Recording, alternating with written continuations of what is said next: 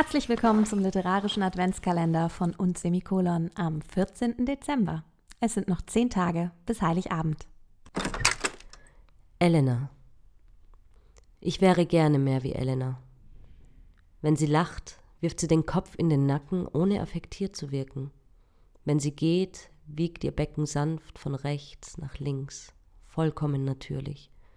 Wenn sie redet, redet sie einfach. Jedes Wort ein Sieg. Wir kennen uns lange. Die Zeiten unserer Freundschaft sind schon länger vorbei. Ich weiß nicht genau, wann wir aufgehört haben, Freundinnen zu sein und nur noch Bekannte waren. Aber ich will immer noch so sein wie sie. Manchmal begegnen wir uns auf der Straße, wenn ich an Weihnachten zurück in der Stadt bin. Dann ziehe ich den Kopf ein und springe schnell in den Kaufhof, mir selbst einredend, dass ich noch ein Geschenk brauche, obwohl ich nie bei Kaufhof einkaufe, auch nicht an Weihnachten. Ich verstecke mich hinter den überdimensionalen Lego-Figuren der Auslage und beobachte Elena. Wie sie durch die Straße geht, wie sehr sie sich verändert hat, wie sehr sie noch immer perfekt ist.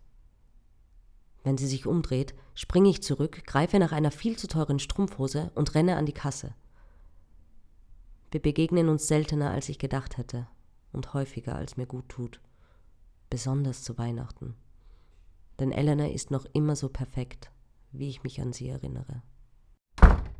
Am 14. Dezember 1990 stirbt Friedrich Dürrenmatt. 1890 wird im Deutschen Kaiserreich der Verein zur Abwehr des Antisemitismus gegründet.